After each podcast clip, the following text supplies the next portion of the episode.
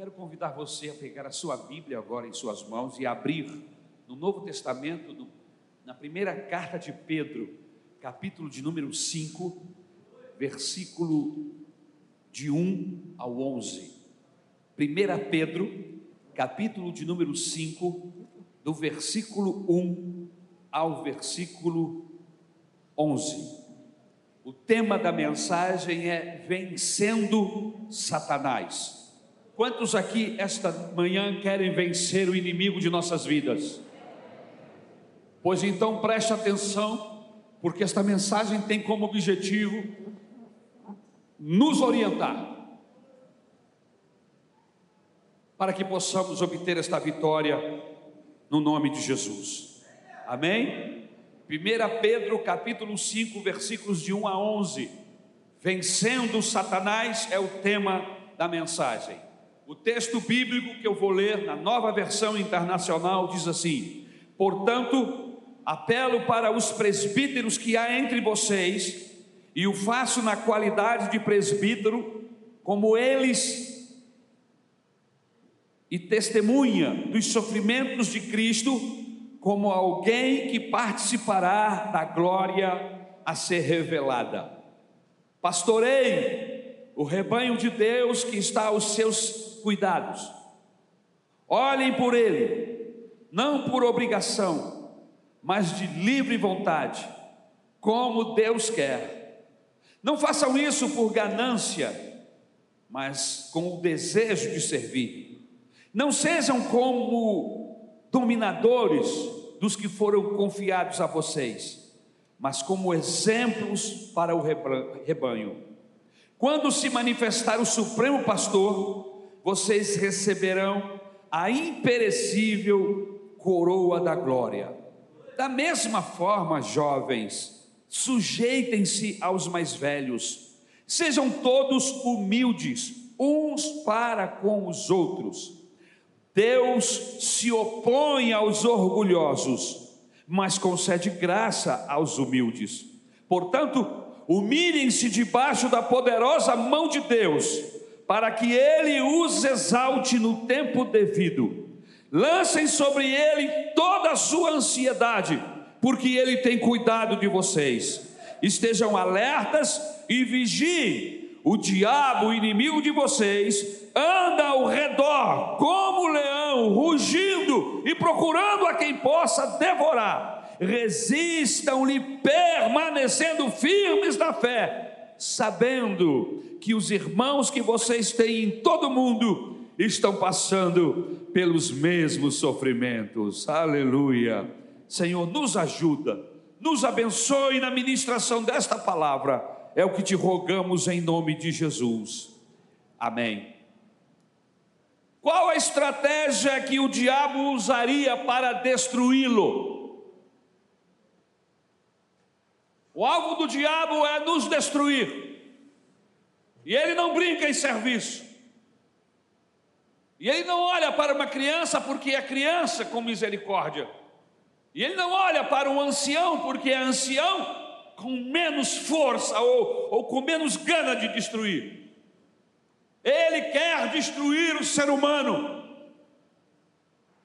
Porque ele entende que quando ele destrói o ser humano, ele atinge Deus porque Deus é totalmente apaixonado pela criatura humana. E o diabo quer destruir o ser humano para entristecer o coração de Deus. O diabo quer destruir você. Há uma grande preocupação em como nós enfrentamos o inimigo. Algumas perguntas surgem quando pensamos nisso. Até onde vai o poder do diabo? É uma delas. O diabo pode ler minha mente? Será que ele pode impedir a minha bênção? O diabo pode me forçar a fazer algo que eu não quero? São questões que muitas vezes passam em nossas mentes, principalmente quando nós não lemos a palavra de Deus de uma maneira assídua, mas esta manhã o nosso alvo aqui é trazer luz, respostas algumas dessas perguntas que foram feitas aqui. E eu gostaria de começar a falar sobre este tema, dizendo a você que existe, existem cinco verdades que você precisa saber antes de começarmos a falar sobre esse tema. E quais são estas verdades, pastor? Primeira verdade que eu gostaria que você soubesse: o diabo não possui atributos divinos. Vou repetir: Satanás não é Deus. Satanás não possui atributos divinos, ou seja, ele não é onisciente. A onisciência é um atributo de Deus, é um atributo de quem é, de quem pode. E quando eu falo de quem é, é de alguém que nunca foi criado, é o ser que cria, mas ele não não foi criado por alguém. O diabo é uma criatura, ele passou a existir a partir de um momento, e vou dizer mais: Deus não fez Satanás, Deus não fez o diabo. O diabo é fruto de um coração resistente a Deus. É isso que a Bíblia Sagrada nos diz. E quando nós resistimos a Deus, nós podemos nos tornar diabos nós podemos nos tornar demônios. Há homens e há mulheres no mundo em que vivemos que são maus, são tão maus que são parecidos com demônios. Mas quando Jesus entra na nossa vida, quando o Espírito, nós damos lugar a Deus, quando o Espírito Santo nos convence do pecado, da justiça e do juízo, e nós passamos a ser seguidores de Jesus, nós somos transformados. Aleluia. Se tínhamos uma, tínhamos uma tendência a ser demônios, começamos a ser trabalhados para nos parecer com Jesus. O alvo do Evangelho é que eu e você nos transformemos e venhamos a parecer com anjos, com Deus e não com demônios. E como ele não é Deus, então ele não tem todo o poder. Ele não é onipotente. Essa é uma condição que somente Deus tem a onipotência. Jesus tem essa capacidade. No Evangelho de Mateus, ele diz no capítulo de número 28: Todo poder me foi dado nos céus e na terra. Isso significa que ele é maior do que os anjos, porque isto a carta aos Hebreus deixa bem claro. Isso significa que ele é maior do que todos os demônios do inferno, do que o próprio Satanás. Jesus disse: Todo o poder está nas minhas mãos. Você não serve a um Deus fraco, pequeno, medíocre. Nós servimos a um Jesus que pode tudo, aleluia, porque Ele é Deus. Mas o diabo não é Deus. E se ele não é Deus, se ele é uma criatura, ele não tem a onipotência. Outra coisa que o diabo não tem é que ele não tem a onisciência. Essa capacidade apenas Deus tem. E o que é a onisciência? É a capacidade de saber de tudo, de tudo. Irmãos, eu não consigo imaginar como isso acontece, porque a minha mente é pequena, mas nós já temos computadores hoje no mundo que, que regem e que dominam, é, é, é, têm a capacidade de guardar dados, de guardar informações, quem sabe superior à mente humana. Mas eu quero que você saiba de uma coisa: o Deus que nós servimos é um Deus que tem uma mente tão prodigiosa, tão poderosa, que Ele coloca o mais poderoso computador do mundo, ele coloca no bolso. Porque esse Deus que a Bíblia diz, ele consegue ter ciência de tudo, não apenas do que está acontecendo hoje, mas do que aconteceu no passado. E não apenas do que aconteceu hoje no passado, mas ele pode ver o que está acontecendo lá na frente no futuro. Aleluia! E ele está vendo ao mesmo tempo, porque o Deus da Bíblia, ele está fora do nosso tempo, do nosso espaço, e ele vê o Ari nascendo e vê o Ari morrendo. Ele vê o Ari pecando, mas vê o Ari sendo redimido pelo sangue de seu filho Jesus Cristo. E ele vê quando eu tomei a minha decisão, o meu caminho era para o inferno, e ele vê, aleluia, que o meu caminho foi orientado, e agora eu estou caminhando para o céu, pela sua infinita graça. Sabe o que significa isso? Onisciência.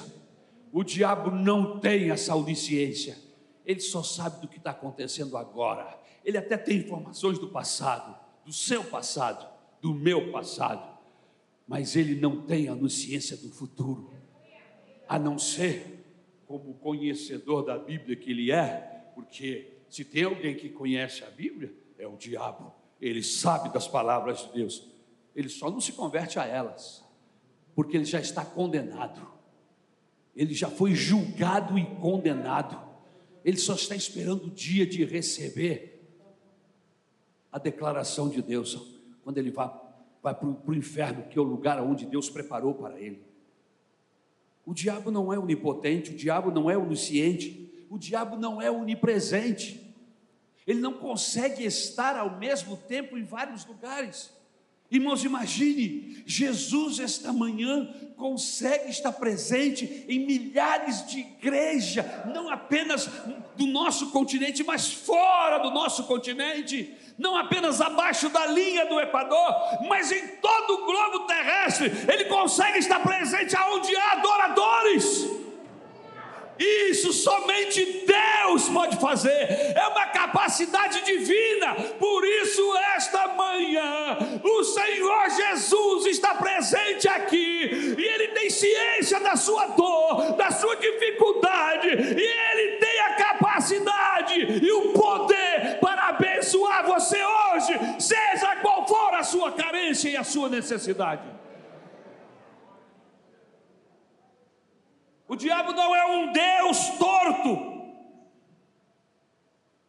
ele é um anjo caído. É o que diz Ezequiel, capítulo 28, versículo 14 a 16. Ele não é o antônimo de Deus.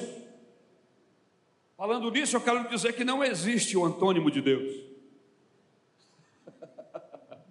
Não existe antônimo de Deus. Deus é Deus, é único.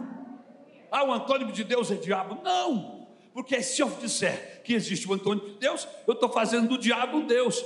Ele é único, não tem antônimo. Aleluia. Não tem uma face luz e uma face trevas. A Bíblia diz que ele é luz. Que ele é luz, aleluia. Ele é dia, aleluia. Ele é todo. Bendito seja o seu nome. Agora, o diabo, ele é o antônimo de anjo. Aí sim eu posso entender o que seja um antônimo, porque o antônimo de diabo é anjo, assim como o antônimo de anjo é um diabo. Uma criatura pode se tornar um demônio, mas uma criatura, uma pessoa que foi criada por Deus, convertendo-se a Jesus, pode se tornar um anjo de Deus transformado pelo poder do Evangelho.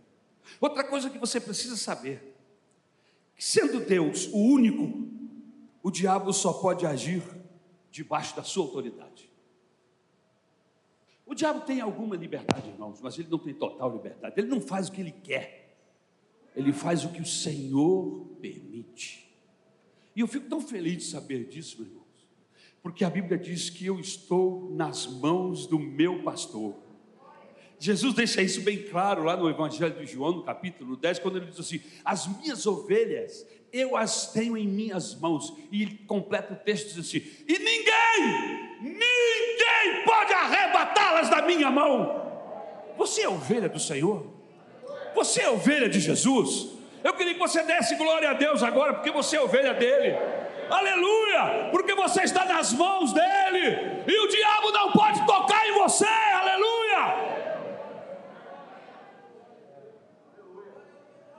Ele não pode fazer o que quer. E falando nisso, não há nada autônomo neste universo, tá, irmão? Tem ninguém com autonomia nesse universo. Por mais livre que você acha que, que é, não há ninguém livre. O diabo só age com a permissão ativa ou permissiva de Deus. O diabo age com limites. E quem é que põe limites no diabo? Deus. E quem é que põe limites no diabo?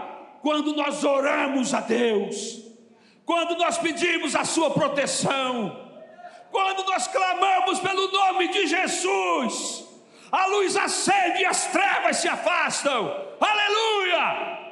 Quando nós falamos com Deus a respeito da nossa vida, ou dos nossos filhos, ou dos nossos pais, quando nós entregamos alguém nas mãos de Deus e clamamos e intercedemos por eles, aleluia, o Senhor manda anjos para guardar essas pessoas, e o diabo não pode chegar, e o diabo não pode tocar tem que engrenar a marcha atrás.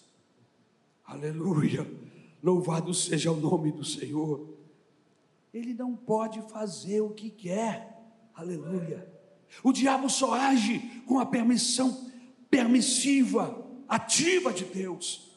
O texto de Jó, capítulo 1, versículo 12. Capítulo 1, 12, e depois capítulo 2, versículo 6 o texto diz assim: O Senhor disse a Satanás: Pois bem, ele está nas suas mãos, apenas poupe a vida dele. Eu quero lembrar que esse é um texto único na Bíblia Sagrada. Único. Não há contexto bíblico para esta situação de Jó em nenhum outro lugar. Quero lembrar que nós estamos no Antigo Testamento. O Senhor permitiu que o diabo entrasse na vida, ou melhor, entrasse na vida, matasse e destruísse aquilo que Jó tinha, que lhe pertencia, enfim, é um caso único. Não pode ser base doutrinária para este ensinamento de que o diabo pode agir na minha vida a hora que ele quer. Não pode, não há base bíblica, é um caso exclusivo e único. Agora, ao contrário do que eu estou lhe falando, Jesus disse no Novo Testamento: o poder é meu, as minhas ovelhas estão nas minhas mãos. As cartas de Paulo, de Pedro e de Tiago nos que nós estamos vivendo uma nova aliança e nossa nova aliança, o diabo não pode tocar naqueles que são do Senhor. Ouça o que eu estou lhe dizendo. O diabo não pode tocar naqueles que são do Senhor. Agora você precisa ser do Senhor. Não é ser do Senhor na boca, é ser do Senhor vivendo esse Evangelho. O diabo não respeita pastor, o diabo não respeita professor de escola dominical, o diabo não respeita diácono, diaconisa, o diabo respeita a gente que segue Jesus. O diabo tem que engrenar a marcha atrás quando se encontra com pessoas que são cheias do Espírito Santo e que vivem o Evangelho todo dia.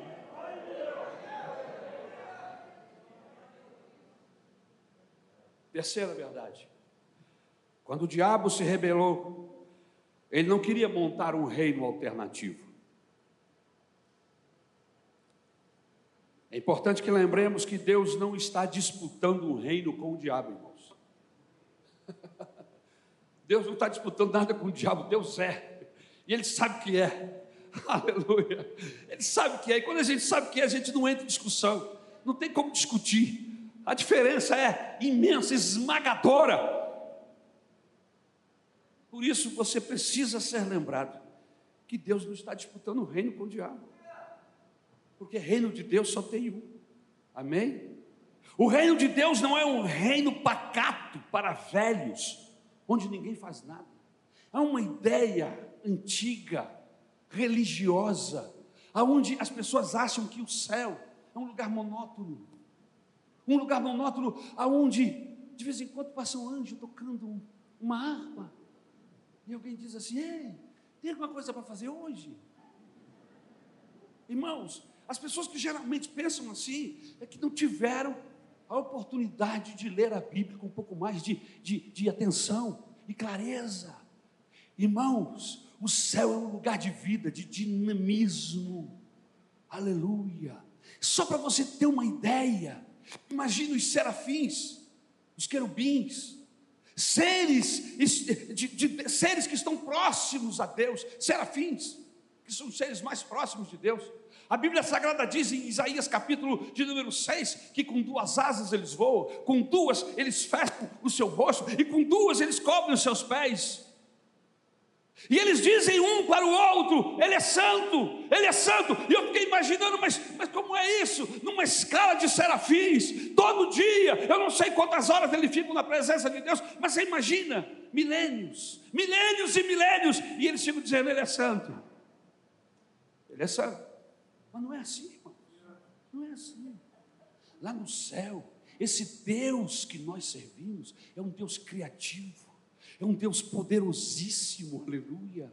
A cada momento em que esses serafins abrem suas asas e olham para Deus, aleluia eles ficam fascinados com a sua santidade, com a sua beleza, e eles olham um para o outro e dizem: Ele é santo, e aí eles fecham as asas, e quando eles abrem de novo, já é uma maneira diferente, já é uma maneira maravilhosa, e isso está a milhares e milhares de animais. Lá no céu é novidade, novidade, novidade, é um dinamismo, ninguém fica à toa lá no céu. Jesus disse: Eu trabalho e o meu Pai trabalha lá no céu. Se você quer ir para o céu, céu. Para vagabundear lá em alguma nuvem, você está enganado. Lá no céu é um lugar onde as pessoas têm missão, têm trabalho, e a presença do Deus vivo é inigualável. Aleluia! Fica difícil como ser humano explicar uma coisa dessa.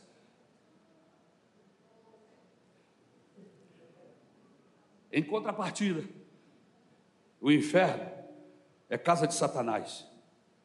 Imagine um lugar ruim.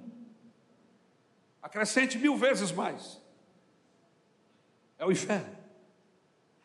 O inferno não é bom.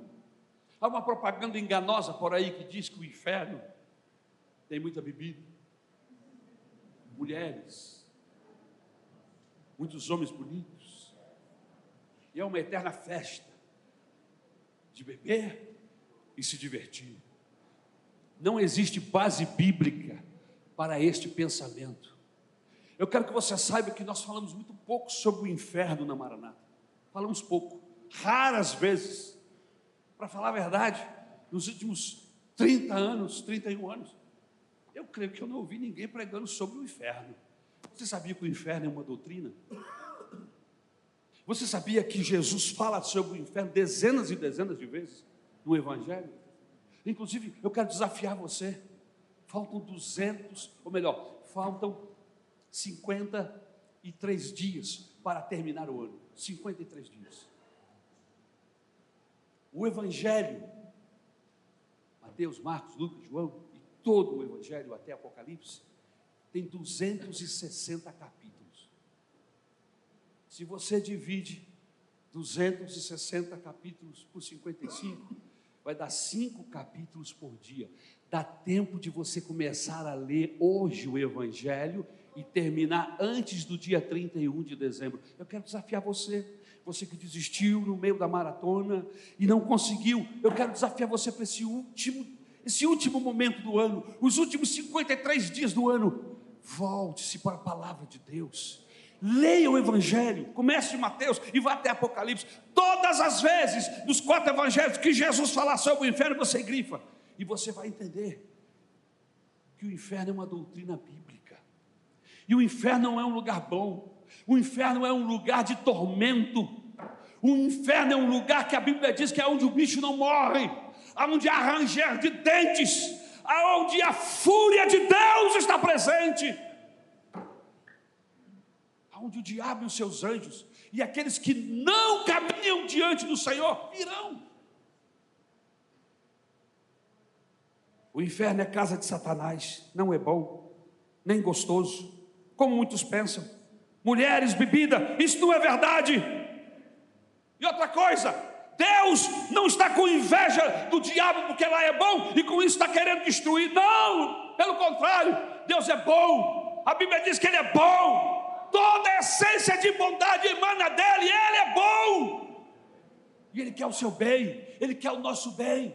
E Ele não fez o inferno para seres humanos, Ele fez o inferno para indivíduos, para pessoas, como o diabo e os seus anjos que se rebelaram contra Deus. O diabo odeia Deus, ele não tem reino, ele sabe que não pode destruir Deus, então ele trabalha para destruir o objeto do amor de Deus, que somos nós. Ele veio para matar, diz o Senhor Jesus, para roubar e destruir a criatura de Deus. E para isso, ele tenta nos seduzir com coisas aparentemente boas. Em quarto lugar, o diabo não é um espírito com uma mente primitiva. O que, é que significa isso, pastor? Muitos consideram que lutar contra o inimigo é lutar contra o primitivo. Não é verdade. O diabo tem uma astúcia milenar.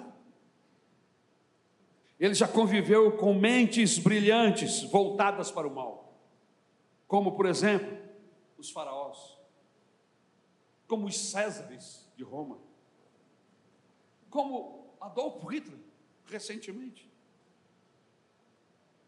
Ele até se sujeita a determinadas coisas para com sutileza comandar outras. E aí eu aproveito para dizer: o diabo não tem problema em lhe dar coisas boas, desde que você lhe roube o melhor.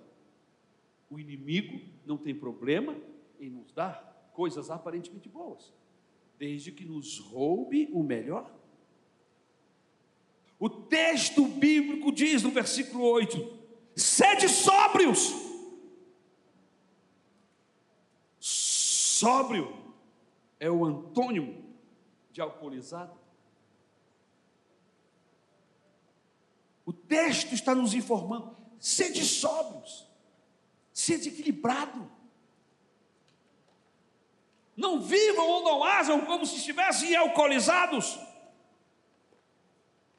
Mas a sobriedade é algo de Deus, e isto deve acontecer no seio da igreja, nos nossos relacionamentos, nas nossas idas e vindas. Em quinto lugar, o diabo é adversário, não é aliado.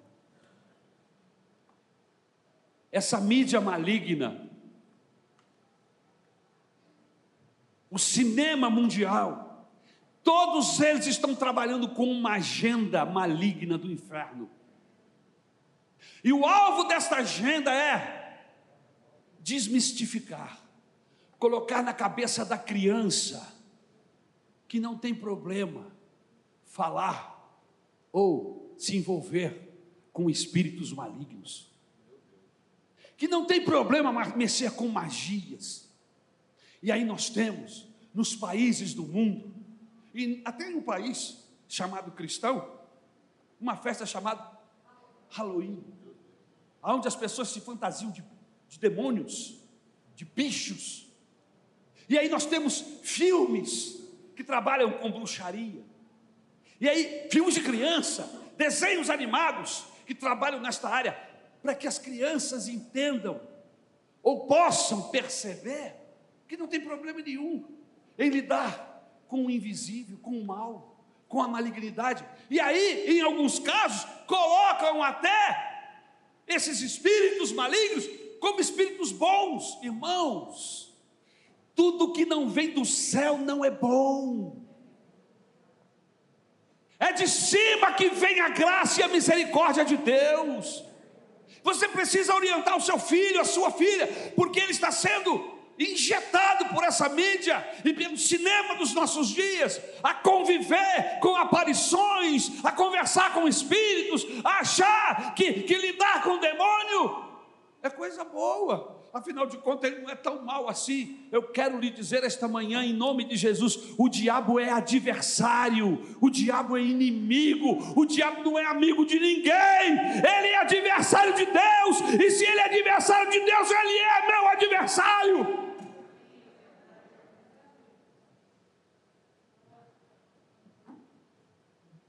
Apocalipse capítulo 12, versículo 9.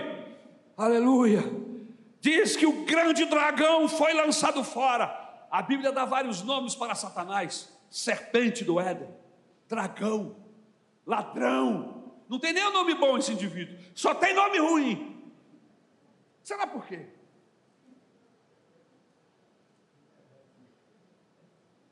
A antiga serpente chamada diabo ou Satanás, que engana o mundo todo. Ele e os seus anjos, irmãos, foram lançados na terra. E desde então, trabalham para transformar essa terra num inferno. Mas quem fez essa terra foi o Senhor. E a Bíblia Sagrada diz, a partir de Gênesis capítulo 1, que o Senhor chegou e começou a desfazer a obra de Satanás aquilo que estava tudo misturado, estava tudo destruído por causa da presença dele, dos seus anjos, ele começou a ordenar, e ele colocou o sol no seu lugar, e colocou as estrelas, o firmamento, e separou as águas da terra, e criou todo um processo, e nesse processo de paraíso, ele colocou o ser humano, para ficar bem claro, que quando Deus entra na vida, ou em algum processo, ele entra para organizar, ele entra para endireitar, ele entra para dar saúde, ele entra para abençoar, aleluia.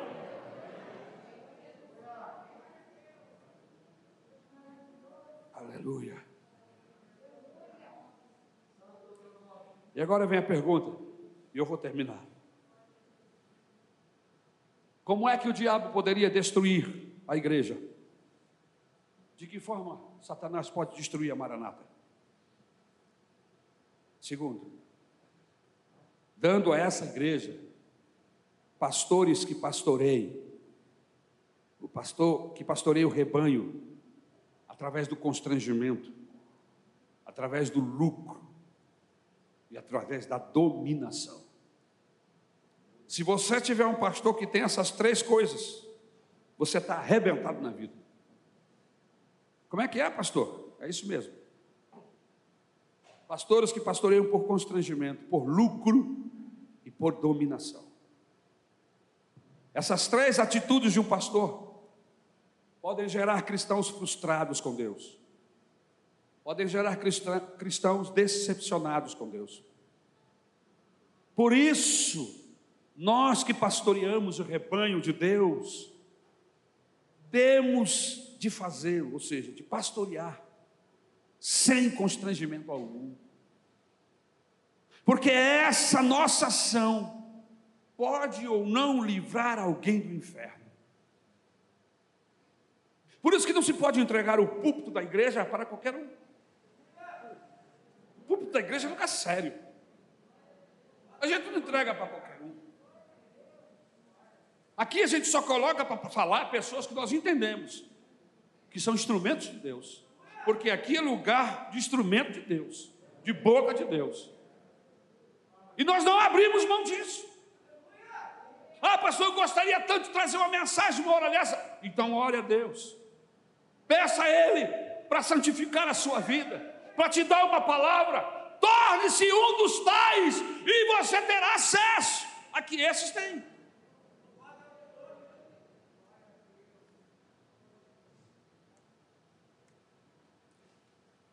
Os versículos de 1 a 3, você fechou a Bíblia? Eu quero convidá-lo para ler o texto versículo de 1 a 3 diz assim: Portanto, apelo para os presbíteros que há entre vocês, e o faço na qualidade de presbítero, como eles, e testemunha dos sofrimentos de Cristo, como alguém que participará da glória a ser revelada. Pastoreiem o rebanho de Deus que está aos seus cuidados. Olhem por ele, não por obrigação, mas de livre vontade, como Deus quer não façam isso por ganância, mas com o desejo de servir. Não hajam como dominadores dos que foram confiados a vocês, mas como exemplos para o rebanho.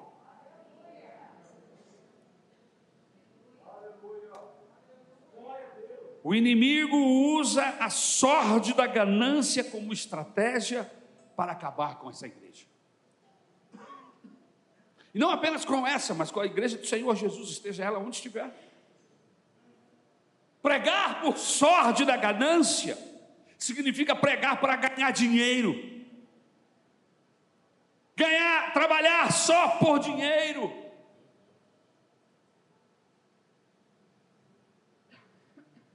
Até as amizades eu escolho. Eu vou lidar com pessoas assim, assim, assim, porque eu tenho outros interesses com, essa, com essas pessoas, com essas famílias. E aí eu cuido daqueles que financeiramente são abonados e abandono aqueles que financeiramente são têm menos condição. Isso é contrário ao ensinamento da palavra de Deus. Pastor não tem membro favorito. Pastor foi feito para pastorear a igreja. E não importa se a ovelha tem mais ou menos pelagem. É ovelha do Senhor. É gente que foi lavada e remida pelo sangue do Cordeiro. E se eu quero pastorear a Bíblia conforme a palavra de Deus me orienta, se eu quero pastorear a igreja, eu preciso seguir o que está escrito aqui. O meu olhar é igual, de cuidado. E isso não acontece apenas com o pastor, isso deve acontecer também com o professor que ensina, com o diácono que diaconiza.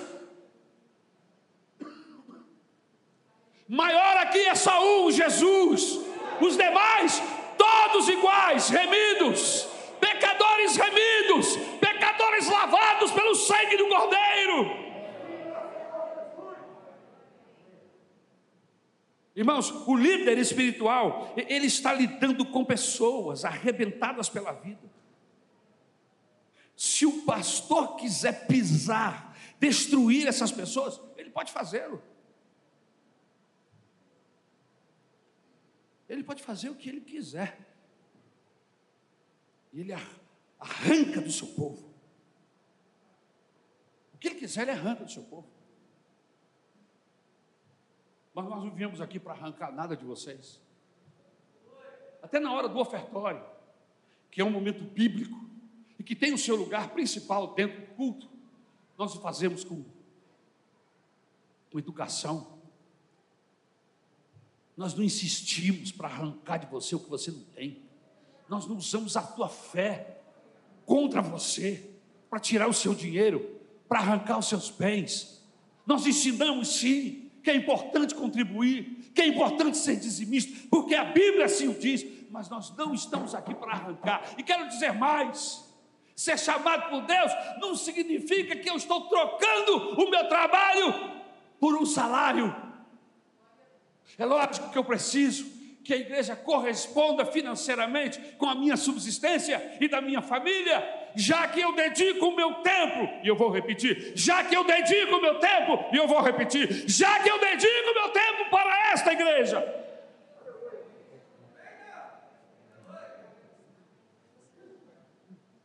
Pastor, não tem maquininha para marcar a hora de entrar nem a hora para sair. Mas a igreja sabe quando esse pastor está trabalhando. Não precisa de maquininha. A hora que ele vai começar, a hora que ele vai terminar. Mas a igreja sabe, sabe por quê? Porque esse pastor visita, está de casa em casa, porque esse pastor telefona, porque esse pastor dá atenção, porque esse pastor está fazendo o trabalho que ele tem que fazer.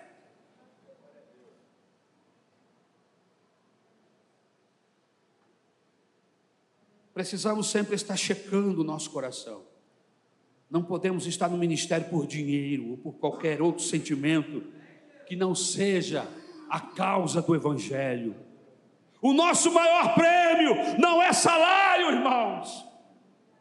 E eu estou falando isso porque eu sei que existem pessoas aqui que, almejam o episcopado, e almejar o episcopado não é errado, mas você precisa saber que não é busca de posição, de comando, não, absolutamente não. O pastor não significa que é o que manda, que é o líder, não. O pastor é o que mais serve, biblicamente falando.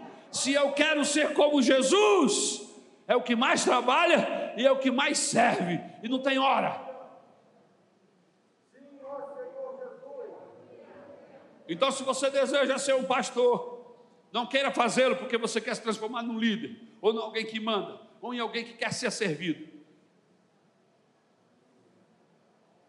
Eu vou dizer uma coisa: nós estamos trabalhando para Jesus, independente da igreja reconhecer ou não mas eu trabalho para que a igreja saiba disso. mas eu também não estou aqui atrás de reconhecimento. Porque quando eu busco o reconhecimento do que eu faço, se tudo que eu faço tem um celular para fotografar o que eu estou fazendo, você está entendendo? Tem alguma coisa errada aqui dentro. E aí, irmãos, eu recebo aplauso no Facebook, eu recebo aplauso no Instagram, eu recebo aplauso nas mídias e perco o galardão de Deus. Porque a Bíblia diz que aquilo que eu faço com a mão direita, a mão esquerda não saiba. Ser líder não é fazer as coisas para receber aplauso, é fazer e fazer e fazer, porque se sente prazer, porque foi chamado para isso. Mas se não tiver aplauso, não tem problema. Lá no céu o galardão está certo, aleluia.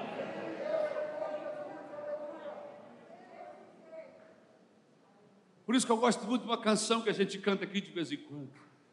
É o meu maior prazer te adorar, Senhor.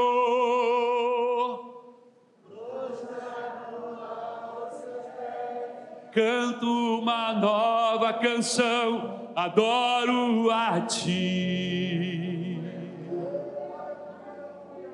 Levanto as minhas mãos te dou o meu coração. Quando quero então dizer: Eis-me aqui, Senhor. Irmão, servir a Deus é prazer. Servir a Deus é alegria. Servir a Deus, irmãos, é, é o que nós podemos fazer de graça tem paga. Se Ele quiser curar a minha dor, Ele cura. Mas se Ele não quiser, eu vou continuar adorando, aleluia. É servir sem esperar nada de volta porque nós não servimos pelas coisas que Ele pode nos dar, nós o servimos pelo que Ele é. Ele é bom, Ele é gentil, Ele é maravilhoso, Ele é grande. Ele é tudo que o meu coração almejava e almeja. Aleluia.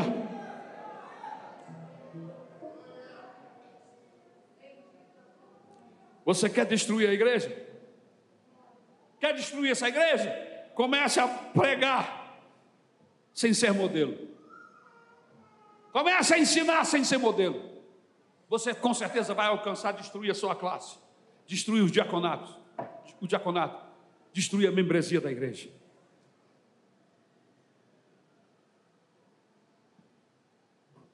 Venha para o púlpito, vá para frente da sua classe de escola dominical para contar historinha. Não se prepare, não. Fique lá batendo papo furado com a sua turma. Venha para o púlpito ficar contando historinha. Não prepare uma mensagem de Deus, não, e você vai ver, a igreja vai acabar. O que mantém essa igreja viva é a palavra de Deus o que mantém as nossas vidas eretas diante do Senhor, aleluia, é a palavra, é o Espírito Santo de Deus. Tire a palavra do púlpito, tire a palavra das mãos dos professores de EBD, e a igreja vai falir, vai acabar.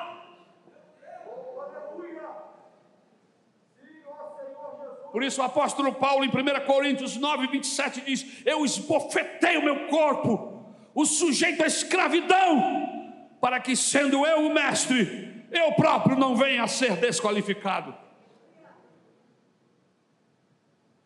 Nós estamos cheios de mensagens, irmãos, palavras, precisamos de vida. Comece a colocar a Bíblia que você lê todo dia, comece a colocar em prática, comece a viver o que você lê. É o desafio do Evangelho: viver aquilo que pregamos, aquilo que lemos. Eu vou fechar respondendo a seguinte pergunta: Como o diabo destruiria você? Dando a você um sentimento de independência. Versículo 5. Pedro aqui está falando também para os jovens que confundem liberdade com rebeldia. Deixe-me falar aos jovens, aos adolescentes. Dizer que liberdade é não submeter-se a pai e mãe Isso é um ataque do diabo contra sua, você, contra a sua família. O reino de Deus, preste atenção. O reino de Deus é um reino de submissão. Qualquer mensagem que tire a submissão da palavra de Deus não é de Deus. O reino de Deus é composto de submissão. É um se submetendo ao outro. É isso que nós vemos na Trindade. Aleluia! É o filho que se submete ao Pai. É o Espírito que se submete ao Filho. Se você quer ser um seguidor de Jesus a vera, a sério, submeta-se ao seu pai e à sua mãe. Eu estou falando para jovens e adolescentes. Obedeça-os no Senhor. Mesmo que a princípio aparentemente você você queira resistir, mas se sujeite por causa de Jesus. Por causa da obediência a Deus e você vai ver a bênção do Senhor sobre a sua vida, sobre o seu futuro. Aonde que você colocar as suas mãos, o Senhor vai abençoar. Aleluia. O diabo quer nos dar um falso sentimento de independência. Como é que eu envergonho Satanás? Gritando? Como é que eu tiro Satanás da minha vida, da minha casa? Gritando? Batendo tambor? Não! A gente tira Satanás da nossa vida, dos nossos negócios, da nossa família, da igreja, submetendo-se a Deus.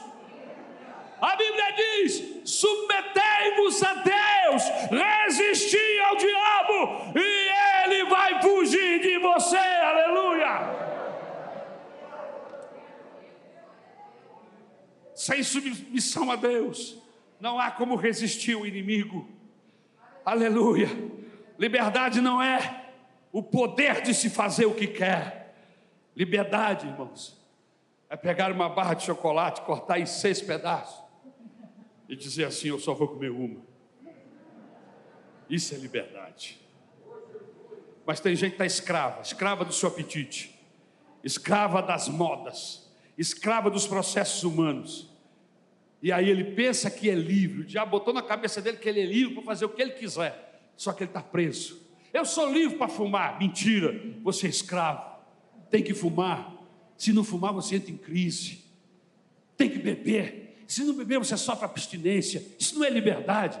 Liberdade é olhar a garrafa de uísque e dizer: Não quero você mais na minha vida. Isso é liberdade. Liberdade é olhar aquele platão de comida e dizer assim: Não, eu só vou comer o que é necessário e o resto eu vou, eu vou deixar para o dia de amanhã. Isso é liberdade. Pessoas que aparentemente dizem que fazem o que quer, mas na verdade não fazem o que quer. Estão escravas de seu apetite. Apetite físico, espiritual, psicológico. E ele fica ali só alimentando seus apetites e acha que isso é liberdade. Não, irmão. Biblicamente falando, liberdade é poder dizer não. Não sou mais escravo do diabo não vou mais entrar nesse caminho, não quero mais isso, não quero mais aquilo, agora eu vou entrar por aqui, agora eu vou andar por aqui, agora eu vou seguir a Jesus, agora eu não serei mais escravo do diabo, por quê? Porque eu agora me submeti ao Senhor. E estou encontrando resistência para vencer o inimigo, aleluia, aleluia, poder fazer alguma coisa e dizer eu não quero. Isso é liberdade. A maioria das pessoas são escravas e não sabem disso, mas hoje o Senhor Jesus está nos trazendo luz. Aleluia. Não sendo mal entre os maus, não sendo nazista entre nazistas, não sendo ruim entre os ruins, mas sendo bom quando todo mundo está fazendo maldade, orando quando todo mundo está amaldiçoando. É isso que, que gente de Deus faz. É chegando perto quando todo mundo está se afastando. é incluindo quando todo mundo está tirando fora. Isso é evangelho, é ser cristão no meio dos romanos, é ser cristão na casa de César, um bacanal, pecado à torta e à direita, mas a Bíblia diz, Paulo fala, tem santos na casa de César. O que é isso? Tinha gente de Deus que, embora estivesse na casa de César, tinha escolhido não fazer o que César fazia, como Daniel, que escolheu, aleluia, não se envolver com as iguarias do rei da Babilônia, mas no meio da porcariada, da injustiça, da maldade, do pecado, tinha quatro jovens que com certeza Deus olhava lá e dizia: É gente assim que eu quero, é gente desse quilate que eu quero na minha igreja, no mundo em que nós estamos vivendo. Vamos ficar de pé em nome do Senhor Jesus. Agora, para isso, você precisa receber uma nova natureza. Se nós dermos vazão a essa natureza humana, nós não conseguiremos. O maravilhoso, fantástico do Evangelho é que a proposta da Bíblia, do Evangelho, é mudar a nossa natureza, transformar a nossa natureza na natureza de Cristo. Como é que é isso, pastor? Um leão come capim? Não. Um leão naturalmente come carne, gosta de carne. A vaca come carne? Não. A vaca come capim. Por quê? Porque a natureza da vaca é comer capim. E a natureza do leão é comer carne. Qual é a natureza do homem? Pecar. Qual é a natureza do homem? Ficar longe de Deus. Qual é a natureza do homem? Tudo de ruim. Mas a natureza de Cristo é correr para Deus. A natureza de Cristo é amar o próximo. A natureza de Cristo é perdoar o irmão. A natureza de Cristo é andar a segunda milha, é dar a capa também, aleluia. É oferecer o rosto para o segundo tapa. Essa é a natureza de Cristo. Qualquer coisa fora disso não vem de cima. Por isso, em nome de Jesus, nós estamos te dando ferramentas aqui esta manhã para você julgar o seu coração. Texto da ceia diz: julgue-se, pois, o homem a si mesmo. Dá uma olhadinha aí para dentro. Faça uma auditoria para perceber como é que está o seu coração. E se você descobrir que ele está precisando de conversão, esta manhã, já tarde, é uma manhã de transformação.